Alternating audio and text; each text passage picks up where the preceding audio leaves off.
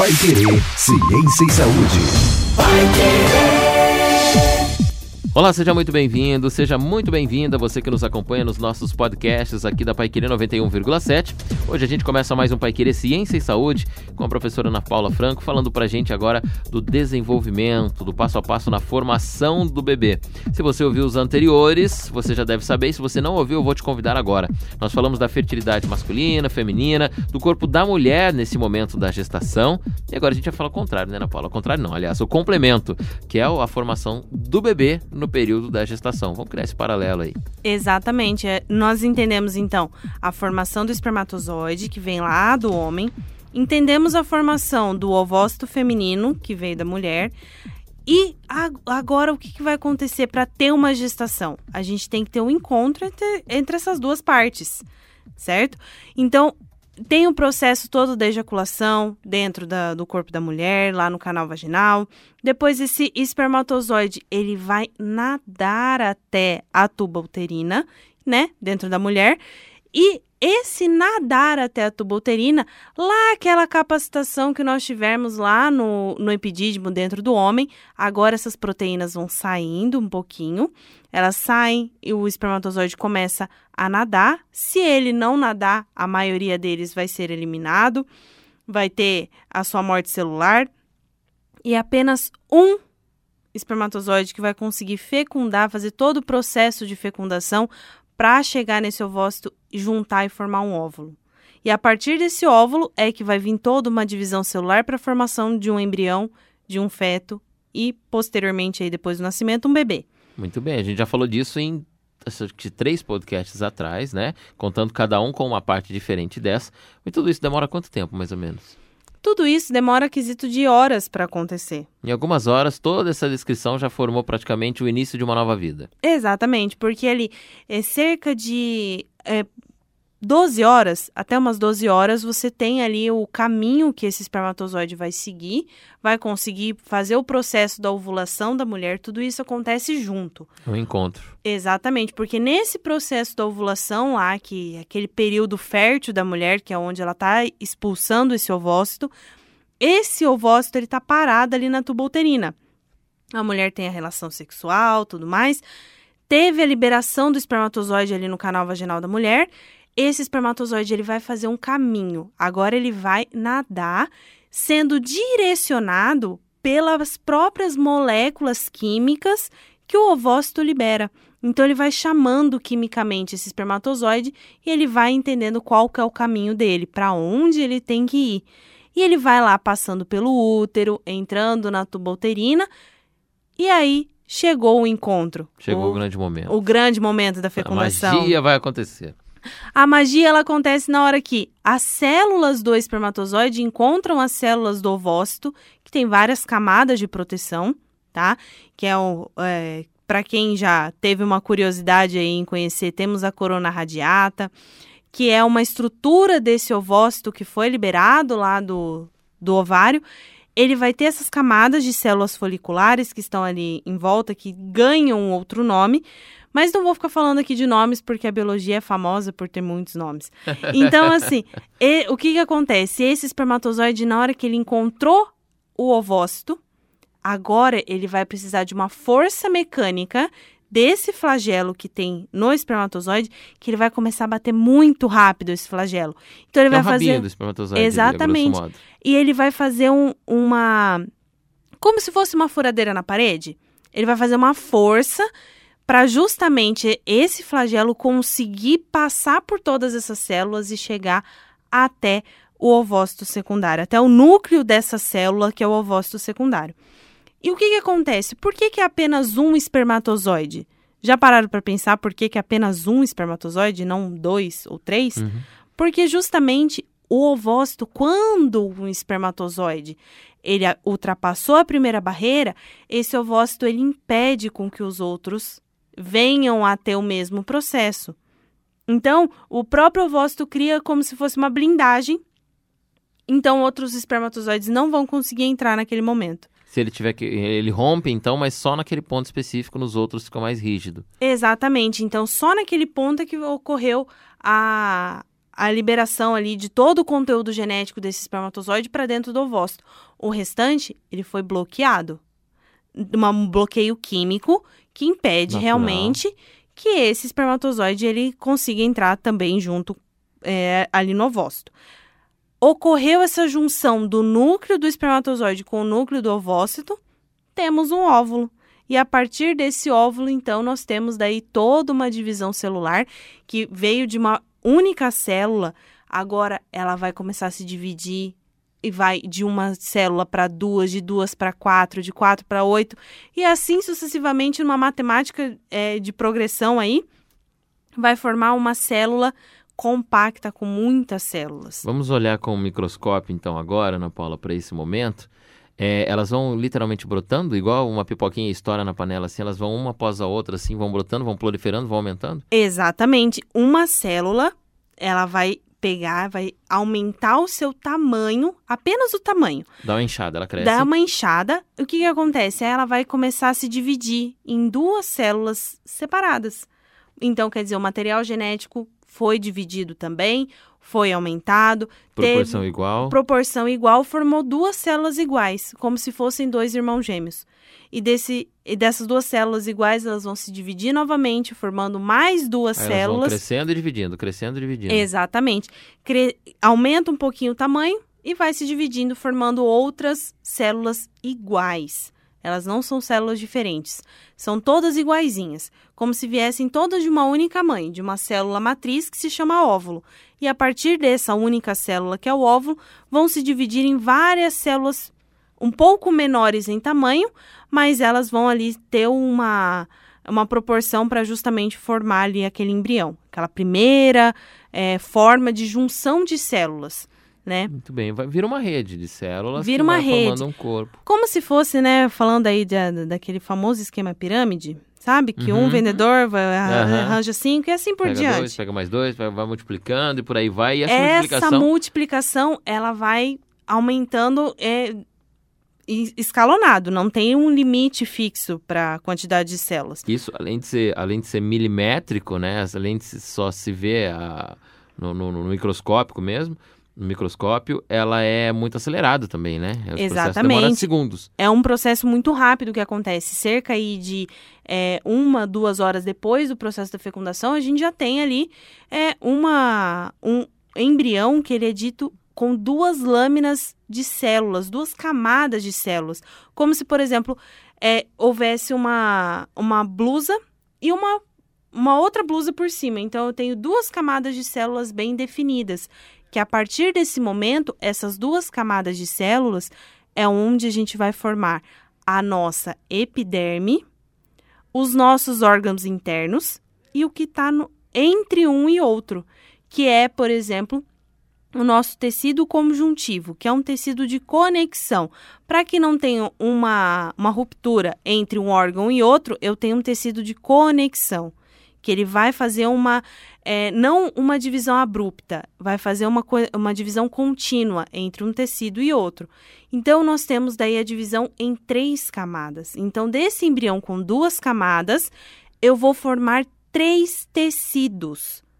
E a partir desse momento que eu formei tecidos, eu já consigo ter um processo, esse todo esse processo de modificação de um embrião com duas camadas de células para um embrião com três tecidos bem definidos para onde cada um vai, eu estou tendo o processo de implantação também acontecendo. Então, esse óvulo, né, já partiu da, da fecundação, já formou o óvulo, ele caminhou pela tubolterina e chegou ao útero. Então, a partir desse momento, ele chegou ao útero, ele vai começar a se implantar. O que, que é implantar? Ele vai abrir um caminho nesse endométrio que cresceu ali na mulher, ele vai abrir um caminho e vai se encaixar ali no meio daquele endométrio que cresceu, porque justamente é um local onde eu tenho muita irrigação, é um local onde a placenta vai conseguir se fixar e vai conseguir bastante nutrientes para esse embrião, que eu vou conseguir aí ter o desenvolvimento de um embrião, de um feto, de um bebê. Dessa célulazinha, desse processo todo microscópico, a gente começa a crescer, desenvolver. E quando é que começa a ter uma, um, um tamanho regular, que a gente pode dizer assim. Um tamanho razoável. É. O que que acontece? Nesses primeiros processos de divisão, a mãe nem sabe que está grávida. Porque ainda não Tudo se isso aconteceu, mas. Tudo não- isso não tem aconteceu. sintoma nenhum. não tem sintoma nenhum, nem a menstruação atrasou. Porque provavelmente ela tem ali é, esse processo todo de divisão aconteceu nas duas primeiras semanas de gestação, né? Essas duas primeiras semanas imperceptível pela mãe. Não tem muito sintoma, tem ali um aumento de hormônios, obviamente, mas não é, é, é sensivelmente ela não consegue entender o que está acontecendo. Então, vida normal para essa mãe, futura mamãe, né? Aham. vida normal. A partir então aí da, de três semanas de gestação é onde a gente já tem uma implantação. Eu já tenho agora uma diferenciação no meu sistema nervoso, que é o primeiro sistema que começa a ser formado. Então eu já tenho células que vão formar a medula espinhal, que vão delimitar onde vai ser o encéfalo. Aí a mãe já começou a perceber que a menstruação começou a atrasar. Já tem um primeiro alerta. A gente falou no podcast sobre a saúde da mulher nesse momento, por que que atrasa, né? Qual o problema aí hormonal que acontece na mulher. Aí o que que acontece? Nessas três semanas de desenvolvimento, eu já tenho o quê? As três, os três tecidos e eu já tenho o embrião cilíndrico. Ele já não é mais uma célula, ele já não é mais um, é, um conjunto, um emaranhado de células juntas. Agora, esse embrião, ele já vai ter o local definido para onde vai ser o cérebro, para onde vai ser as pernas. Ele já tem os locais definidos, porque agora ele é um ser tridimensional. Ele já não é mais um conjunto de células apenas. Ele já vai agora ter aqui um, um sistema nervoso começando a se desenvolver. E lá na quarta semana fechamos um mês de gestação. Aí a mãe ela tem certeza que ela tá grávida. Não tem como não saber. Aí agora não Depois tem da como quarta não saber. semana. Além do sistema nervoso central ali formado e de um, de um, um pré-formato, tem alguma outra coisa que já está pronta nesse momento? Agora a gente já tem o coração, ele já foi, já teve os primeiros batimentos, que é onde a mãe lá no- quando ela descobriu que tá grávida, foi fazer ultrassom lá pela quarta, quinta, sexta semana, ela já, já escuta o coração do bebê, que é um dos primeiros sinais de que tá tudo bem. Então ele já foi formado ali da- Tá na terceira para quarta semana, bem pequenininho, e já consegue eh, ser ouvido depois de uma ultrassom. Exatamente. Ele, na verdade, assim, proporcionalmente, ele tem o tamanho de um grão de arroz. O tá? coração? Não. O, o embrião O inteiro. embrião inteiro? ele tem um tamanho de um grão de arroz. Então ele é muito pequenininho. não tem barriga ainda, não desenvolveu barriga. Ele, o- inclusive, tem quase o formato de um grão de arroz, inclusive. E o que que acontece? Esse tamanho bem pequenininho, a mãe não consegue sentir o bebê ainda. Então, ainda estamos dentro do primeiro trimestre de gestação. Provavelmente agora a mãe, depois de saber que está grávida, os hormônios estão muito variados. Nós temos aí o beta-HCG bombando. Nós temos aí progesterona e estrógeno também, tá Ixi, bombando. Maria, tá derramando para fora. Tanto hormônio. Então, o que que acontece? Agora a mãe, ela vai ter todos os cuidados, né, pré-natais e tudo mais, para ter o desenvolvimento, acompanhamento. E agora, então, esse embrião, ele já deixa de ser embrião e passa a ser chamado de feto, tá? Porque o embrião, eles são as primeiras semanas de desenvolvimento. A primeira e a segunda semana a gente fala de embrião. A partir da terceira semana, a gente já está falando de um feto. Isso, biologicamente falando, é normal você falar, por exemplo, é o desenvolvimento fetal, tá? Então, é o desenvolvimento do feto. Então, agora ele vai começar a ter o sistema nervoso, vai ter o coração batendo, que é um dos indícios de que a gravidez está corretamente se desenvolvendo. Então, por exemplo, todos a- toda ultrassom, ele vai medir o saco gestacional, que é onde esse, esse feto está inserido vai escutar o coração do, do, do feto. Escutou o coração? Ok. Se tiver aí um aborto espontâneo nesses três primeiros meses, é o coração que vai te falar. Aí ele não vai dar sinal. Não vai dar sinal, não vai ter o batimento cardíaco e provavelmente não vai ter um desenvolvimento de tamanho entre uma semana e outra. Então, por isso que nesses primeiros três meses são os, são, são os meses mais cruciais da gestação. E nesse caso, se houver um aborto espontâneo nesse primeiro trimestre, é, a mulher não sente no momento, quer dizer, ela sente que vai ter o aborto, mas ela não tem nenhuma situação abrupta de liberação porque é muito pequeno ainda. Ele é muito pequenininho, então o útero ele nem chegou a aumentar de tamanho ainda, tá tudo muito pequeno. Mas tem ali o saco gestacional, teve uma implantação. Então, no momento em que tem o, o aborto espontâneo, esse aborto ele vem com um sangramento muito grande porque é justamente esse descolamento de toda essa implantação que é aconteceu. Uma hipermenstruação ali. É uma menstruação um pouco maior e quando acontece mesmo a liberação de tudo, não é necessário fazer o, o, o procedimento de curetagem. Que quando tem uh, lá perto dos três meses, que ele já está um pouco maior, precisa-se ter um cuidado maior ali para é, remover todo, toda a placenta, todo o saco gestacional que foi gerado, para que essa mulher ela entre no ciclo novamente. Muito tá? bem. E... e aí, na quarta semana, a gente já começa a ter alguma coisa além do coração formado já? Sim, agora nós já vamos ter o desenvolvimento em si, tá? Agora a gente vai ter o primeiro é, braço sendo formado, as pernas já sendo formadas. Então agora eu vou começar a modificar esse meu feto que antes era um, um, um, conjunto de células e agora essas células elas vão ter uma definição para onde elas vão. Então daí eu já vou começar. O meu sistema nervoso ele é o primeiro a ser formado junto com o coração e ele é o último a ser maturado. É o que se forma durante todos os nove meses. Durante todos os nove meses, esse sistema nervoso ele está sendo formado, tá? Porque é um, é um sistema muito complexo para se falar assim é, que ele foi formado em duas, três semanas e acabou. Não posso também falar que foi formado tão cedo e acabou o seu, a sua uhum. formação. É durante toda a vida, na verdade, que a gente vai ter a maturação do sistema nervoso. E aí a gente tem, bom, a célula já consegue se ordenar, essa aqui vai para o braço, essa aqui vai para a perna. O que é um sinalzinho de um membro já começa a aparecer ali. Exatamente, que agora a mãe ela vai sair desse grãozinho de arroz e esse grãozinho de arroz vai começar a aumentar. Nossa, é rápido, hein? Muito rápida, de uma semana para outra. De uma semana para outra ele já tem um crescimento, já tem o, o, desenvolvimento de olhos, da orelha. A partir do ali da oitava semana que eu estou falando aí, oito semanas, eu estou falando de dois mês. é. meses de gestação. Eu já tenho então o palato sendo formado, a estrutura da boca já começando a abrir, os olhos já estão é, já tendo uma definição ali do que é claro, que é escuro. Então, o bebê ele começa a ter algumas sensações, porque as pernas já estão formadas, os braços, as mãos, então ele tem ali uma sensação de onde ele está.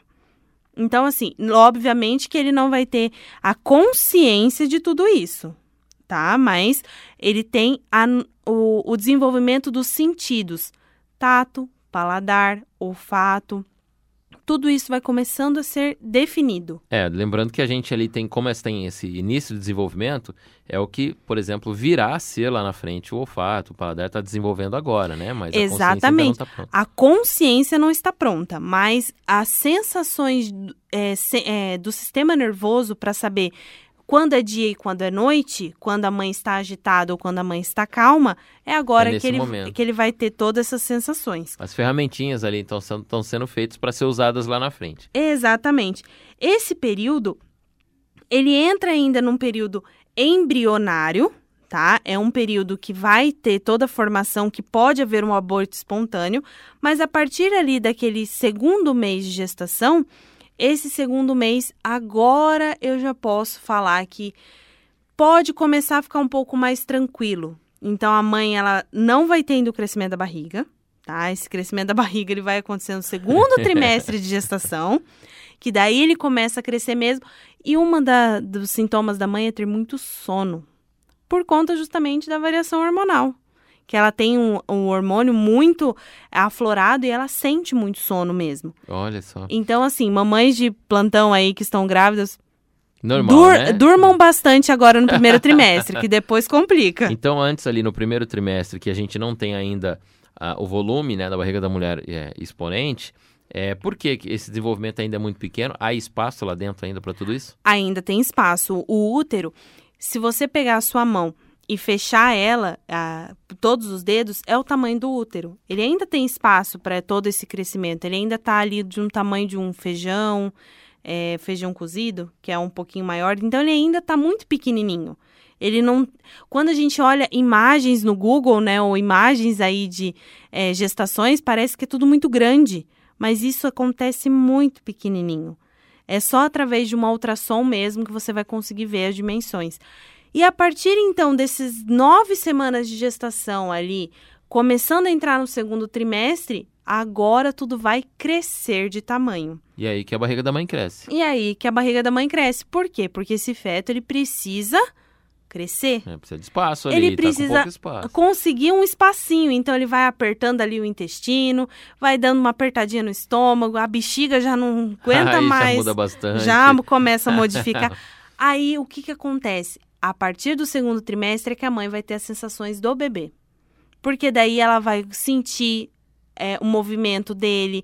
Muitas vezes, lá no finalzinho do segundo trimestre, ela vai ter a sensação do soluço do bebê, das, dele movimentar, dele virar na barriga da mãe mesmo. É agora que ela vai sentir. E esses movimentos, eles são muito importantes.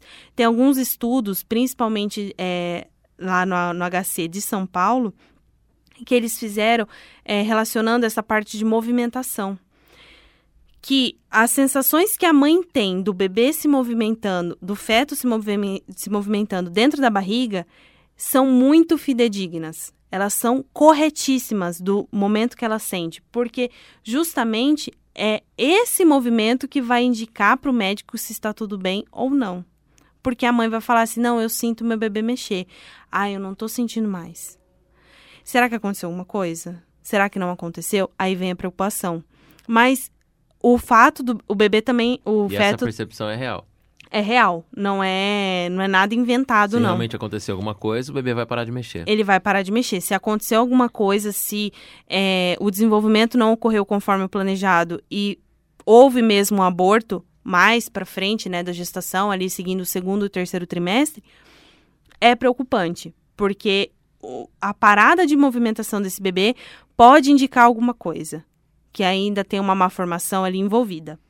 Muito bem, a gente está falando então já do início do segundo trimestre, né, quando o bebê cresce. E é interessante a gente ver, porque, como você disse, a gente vê fotos ou ultrassom, parece que o bebê, sabe aquele astronauta da NASA, que ele tá voando assim no nada e tal, mas é tudo muito pertinho, né, tudo muito apertado, ele Uhum. fica ali, tem líquido lá dentro, mas é tudo muito justo, né, muito, muito próximo. Então, qualquer movimentinho dele, às vezes a mãe sente, eu lembro de é, amigas, família, né, e tal, todo mundo fala, ai, tá, sente na costela, por dentro, sente em algum outro lugar, porque realmente Se- ele tá empurrando. Exatamente. E o que, que acontece? Lembrando que um- o, o útero ele é um músculo, quando o bebê ele tá, ele tá ali dentro, esse feto ele tá dentro da, da barriga ali da mãe, e ele começa a apertar o útero para um lado ou para o outro, o músculo responde, ele não tem contração e relaxamento igual na academia. Sim, é. É a mesma coisa. Então, ele aperta para um lado, o útero com- aperta o, o feto para o outro, fala assim, opa, aqui não. E assim ele vai Vai testando. brigando lá dentro, então. Vai virando uma, empurrando. uma mini guerra ali na, na situação de espaço. Isso auxilia também no próprio desenvolvimento do bebê, né? É Exatamente. Para ele ter o, o tato sendo desenvolvido, então ele vai ter é, o ato de levar a mão à boca, o ato de levar o pé à boca. Então, nesse momento é que ele vai ter todas essas variações. Então, ele vai muitas vezes aquele é, ato de enrolar o cordão no pescoço do bebê, que pode vir a, a ter uma falta de oxigenação. É o próprio bebê que pode fazer isso. Dentro da barriga, ele se Ah, de contas, é o que movimentando. ele tem ali, né? É a única coisa que ele tem fora ele mesmo. Então, aí vai, vai ocorrer o chute. Então, a mãe pode sentir aí uma dorzinha na costela, uma dorzinha ali no fígado. O estômago já não vai estar legal, porque tá tudo muito apertado ali. Nossa. Então, nesse desenvolvimento, o bebê segue crescendo. Inclusive, é normal, né, que o desenvolvimento do corpo não seja tão proporcional quanto uma criança, um adulto, até porque, né, é, essa desproporção é exatamente para isso, já que o sistema nervoso central ele se, ele se desenvolve durante todo o tempo. né, A cabeça da criança desenvolve primeiro e maior também, né? Ela nasce com a cabeça maior que o corpo. Exatamente. né? Fora, fora essas proporções. E aí nisso a gente já está entrando aí no meio praticamente da gestação. Já estamos ali nos encaminhando ao final do segundo trimestre, já estamos aí da metade para o final já. E essa metade para o final agora é só crescimento. Ele vai ter a, a maturação do sistema nervoso, do paladar. Por, ah, mas espera lá, Você tá falando de paladar? Paladar do quê? Que, que ele vai comer paladar ali? do que, que ele. Não tem nada de diferente a não ser o líquido amniótico, que é onde ele está banhado. Mas é através desse líquido amniótico que é onde ele vai ingerir esse líquido amniótico, vai preparar esse, esse intestino, essa bexiga, esse rim, para ele começar a funcionar, porque ele vai se encaminhar para um desenvolvimento fora do útero. Que esse rim ele vai ter que funcionar, esse intestino vai ter que funcionar, o estômago, to, todos os órgãos vão ter que funcionar sem estar com o líquido amniótico. Então, as células de sensibilidade do paladar vão começar a sentir se esse líquido amniótico às vezes está com falta de vitamina, não tem um desenvolvimento muito legal ali na, na parte do paladar, mas é tudo inicial. Não estou falando assim, ah, ele sabe o que, é azedo, o que é amargo. Não. Ele ainda não tem essa consciência, esse conhecimento. Mas quando ele for saber lá na frente, é por causa dessa formação desse Por momento. causa dessa formação, porque ali eu tenho desenvolvimento de células gustativas, eu tenho desenvolvimento da língua, eu tenho desenvolvimento de toda a mucosa desse indivíduo. E a conexão tá neural também, né? Dessa percepção é nessa, Exatamente. E é onde ele vai eliminar a urina e eliminar fezes nesse líquido amniótico, ele vai ingerir tudo isso novamente. Mas Ah, isso é? é? um ciclo normal. Não se apavorem com, ai meu Deus, o meu filho tá Ai, meu ingerindo Deus. xixi. não, Lá não, dentro é tudo a mesma coisa. é tudo a mesma coisa. Ele não tem uma distinção do que, que é, é fezes ou urina. Ele não tem essa formação, mas ele está treinando o rim e o intestino para quando ele sair, ele ter a liberação ali das primeiras fezes, que são chamadas de mecônio. Até porque, como não teve contato com nenhum tipo de alimento, é tudo o mesmo líquido, né? O e Exatamente. que sai é a mesma coisa. porque, né, Exatamente. como- Ele só está treinando os sistemas para que tudo funcione conforme o planejado, Então, fora ali da vida uterina. Nesse terceiro trimestre, nesses últimos três meses aí da gravidez, então, já tá ali, as máquinas estão esquentando, já tá tudo sendo produzido ali, preparando para ficar aqui fora, porque vem um mundo novo aí para ele, e ele vai ter que ser bem adaptado, né, para viver aqui fora. Exatamente. É, e daí no último trimestre, né, que é onde muitas vezes a barriga da mãe de um mês para outro ela quase gigante, dobra é. de tamanho, porque justamente é ali que ele vai terminar o crescimento ah, da, da cabeça, do tronco, dos membros, vai finalizar tudo isso e vai começar a se preparar para virar, para ter uma saída pela parte eh, do parto normal, né? Que é pela ali pela região do canal vaginal. Uhum. Teoricamente, esse bebê ele vai ali entre a trigésima semana, a trigésima segunda semana, ele faz essa virada. Pode permanecer virado dessa forma, mas tem alguns que eles são bem rapidinhos, eles já desviram rapidamente ficam sentados. E é a partir daí que o médico vai saber se vai ser o parto normal, se pode ter a tentativa do parto normal ou já vai para uma cesariana direto. Isso tem pressão lá dentro, Ana Paula? Tem algum tipo de pressão que movimenta ele também? Sim, a pressão do próprio útero e do- dos próprios músculos da barriga que vão ajudar nessa virada do bebê. Tem um, desenho meio que natural, assim, dentro da mulher Como que se vai fosse- encaixando ele. Exatamente, como se fosse assim uma bexiga cheia de é, estruturas ali dentro daquela bexiga. Tudo isso precisa ser movimentado junto.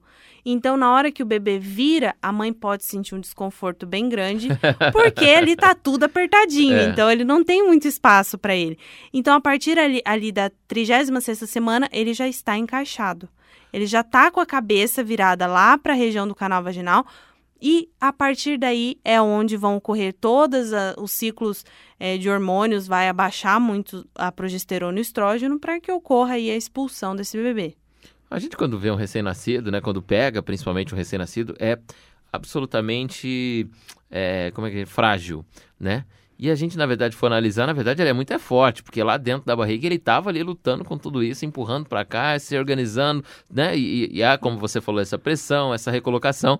A gente pega ele para nós aqui fora, mas é, ele é frágil ainda, mas ele já está bem estruturado, bem fortinho. Ele já, ele já tem es- estruturas, obviamente que os ossos dele não são rígidos, então ele tem ali uma maleabilidade, por quê? Porque ele tem que passar pelo canal vaginal, ele tem que passar ali pelo espaço da, do corte da cesárea, porque não é um corte muito longo, é um corte pequeno.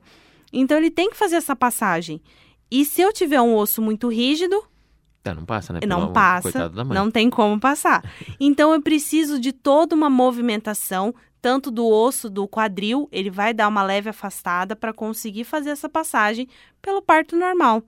que é toda uma outra modificação que acontece para ocorrer esse parto. E o bebê contribui e a, o corpo da mãe também contribui de volta. Para ter todo esse nascimento é um é como se fosse várias engrenagens girando ao mesmo tempo. Então, eu preciso que o bebê esteja encaixado numa posição correta, que é a ponta da cabeça que vai empurrar para conseguir romper algumas membranas ali, que é o famoso tampão que cai, que ele sai. E esse tampão é justamente essa é, é, esse essa líquido amniótico ali, a bolsa que ele está inserido esse bebê, ele está tampando ali a saída. Porque senão ele vai sair a qualquer momento é. da gestação. Então ele tem um momento para saída. E tem algumas mães que falam assim: ah, mas eu não tive a, a liberação do, do líquido é, no momento do rompimento do tampão. Porque justamente como o bebê está fazendo uma pressão ali no, no, no colo do útero. Ele bloqueou. Ele bloqueou a saída desse líquido. Então, depois que o bebê nasce, é que pode vir toda a saída daquele líquido amniótico e ser liberado junto com o momento do parto. Enfim, o parto, então. Enfim, o parto. Enfim, Enfim todo... todo o nosso a nossa discussão aqui agora, esse bebê pode ser chamado de bebê e ele nasceu.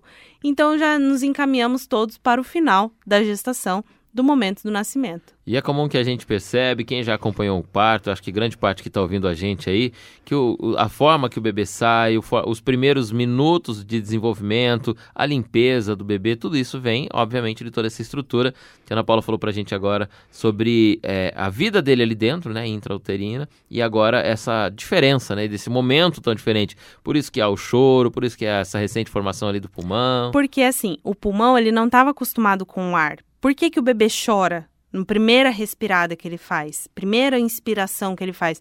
Porque ele não estava acostumado com o ar. O ar para ele era uma, uma, uma, novidade, a primeira novidade que ele tem agora.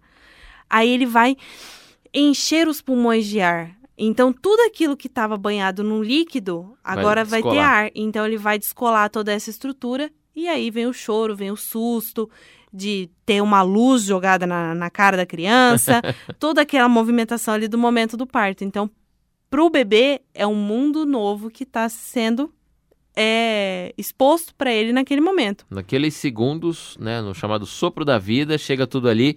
E nesses exatos segundos, vamos colocar minutos, né, para não ser tão, tão rápido também. Nesses minutos, é, toda uma, uma, uma estrutura está se criando, toda uma movimentação está se fazendo, tudo isso também, em questão de minutos, muda muito, né? Exatamente. E é aí que nós temos que ter a sensibilidade, né? Porque esse bebê que acabou de nascer, ele não tinha contato com todo esse mundo externo. A única coisa que ele conhecia era a voz da mãe.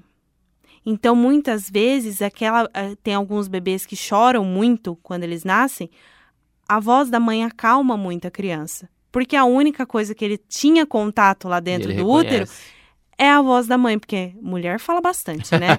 não pode falar que não fala, porque fala sim.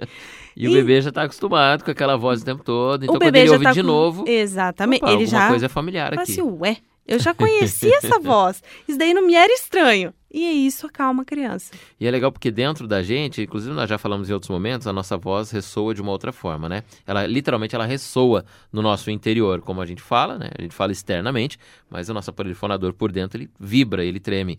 E é muito legal quando a criança encosta na mãe, porque ela sente essa vibração, além da voz, ela sente o calor do corpo, a vibração interna, tudo isso. O coração da mãe batendo, o coração também batendo, conhece. Tudo que ele sentia lá dentro, tudo que né? ele sentia lá a dentro. vibração do físico. Por isso que aquele barulho de útero que muitas pessoas colocam para a criança se acalmar é a única recordação que ela tem. Ela não conhece o mundo externo. Então é a mesma sensação de você falar embaixo da água que é uma, uma, uma voz muito esquisita, uhum. que fica toda ressoada, que praticamente você não entende Sem nada. definição nenhuma.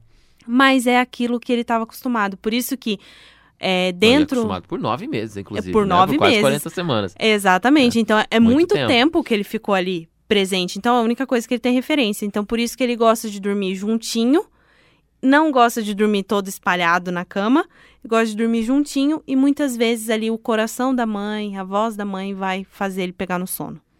Muito bem, chegamos ao nascimento. Aliás, a Ana Paula citou um momento muito bacana aqui, porque o neném depois, né, vai se. É, no comecinho, o neném dorme todo enroladinho, todo juntinho, na, literalmente na posição fetal, né? E ele Aí demora depois- para entender que ele saiu do útero. É, ele demora um exatamente. tempinho ali, para uns três meses ali, para entender que ele não tá mais no útero da mãe. Mas daí chega um ponto depois que esse neném começa a se mexer demais, a pular pra lá e pra cá. Você bota ele pra deitar, ele vira, tá em outro formato. Por que será, né? Que a criança ro- sai rolando, coloca ela no berço, ela acorda de cabeça pra baixo.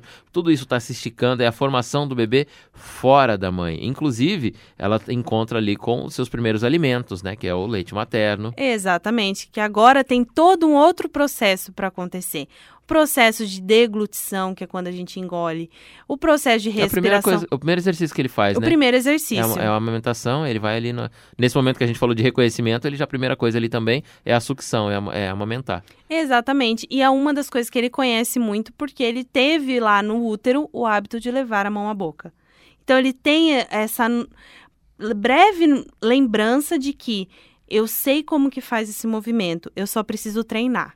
E aí que vem a paciência da mãe no ato de amamentar, que não é um momento fácil, mas é a paciência de a- ensinar o seu bebê como que faz e ensinar é, e deixar ele também te ensinar como que ele fazia. Olha só que bacana. E aí o ser está se desenvolvendo e ele precisa se alimentar também. E é bom quando ele faz esse movimento que ele fala, opa, já estou alimentado ainda, né? Depois disso que eu fiz, antes eu não alimentava não, mas agora tá vindo uma comida boa aqui. Tá vindo uma comida diferente, que agora você vai começar a treinar o paladar dessa criança, que começou lá no, no- na vida intrauterina e vai continuar para o resto da vida, modificando e alterando aí questão de é, gostar um pouco mais do amargo ou não, que daí durante a vida toda nós temos aí a oportunidade de mudar o paladar.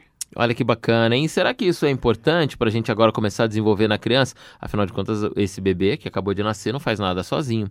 Principalmente se limpar sozinho, né? Externamente a gente limpa a criança também, mas ainda existe é, outros cuidados, como por exemplo a inflamação né, do, do ouvido, não entrar água ali. Existe também a questão da boca da criança, que é o primeiro contato que ela tem com uma série de outras coisas, né? Com o tato dela, por exemplo, se desenvolve logo ali, né? Na boca. Exatamente.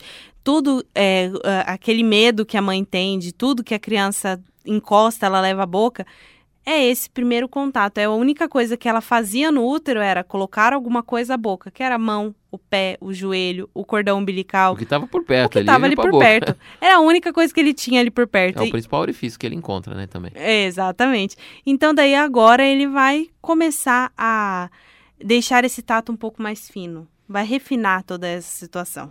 Muito bem. Então vamos fazer o seguinte, no próximo podcast a gente já vai falar de agora pra frente, né? Como que é esse bebê agora? Como é esses contatos, inclusive com as coisas que vão à boca? Como é essa amamentação? Como é a higiene disso também? Afinal de contas, a, a saúde bucal do bebê é muito importante e fazer a higiene, porque a gente, poxa, lógico, né? Troca o bebê a cada minuto que ele, que ele se suja, né? Que, que é, o bebê se alimenta, Aí logo depois vem aí a sua, sua limpeza, a higiene, dá banho no bebê, troca o bebê, mas daí depois tem mais lugares a serem limpos, né, na criança, no bebê. Exatamente, tem o, o primeiro contato com o mundo, que é a boca, eu preciso também limpar. Então a boca desse bebê também precisa ser bem higienizada para que não tenha aí proliferação de é, micro-organismos não muito legais. É, porque agora tem um mundo externo Agora aí, tem né, um mundo todo para descobrir. É, vai entrar tudo na boca dele, então vamos ter que ter limpeza, tem que ter cuidado. E se a gente cuida da saúde bucal na fase adulta, né, na nossa vida, ao longo da vida toda, Por que não pensar no bebê? Pois é, vamos falar disso então no nosso próximo podcast,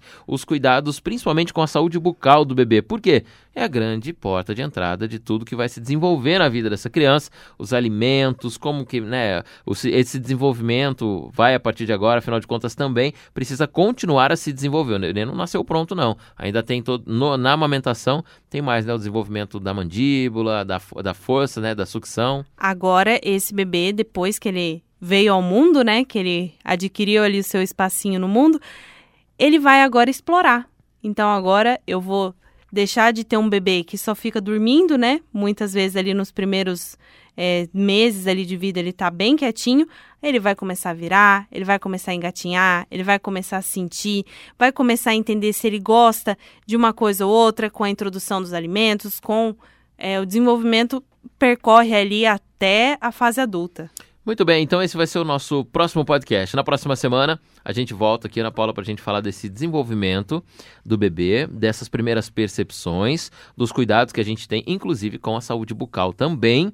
A gente fala sobre isso no nosso próximo episódio do Pai Querer Ciência e Saúde, acompanhando desde a primeira formação, agora o desenvolvimento desse bebê que acaba de nascer. Você é o nosso convidado então, hein? No próximo episódio a gente continua falando dessa maratona aí sobre o desenvolvimento da vida e a saúde bucal, os cuidados, os primeiros cuidados com o bebê é o assunto do nosso próximo episódio. Vem com a gente que na próxima semana, às três da tarde, segunda-feira, tem mais um Pai Querer Ciência e Saúde esperando por você. Até lá!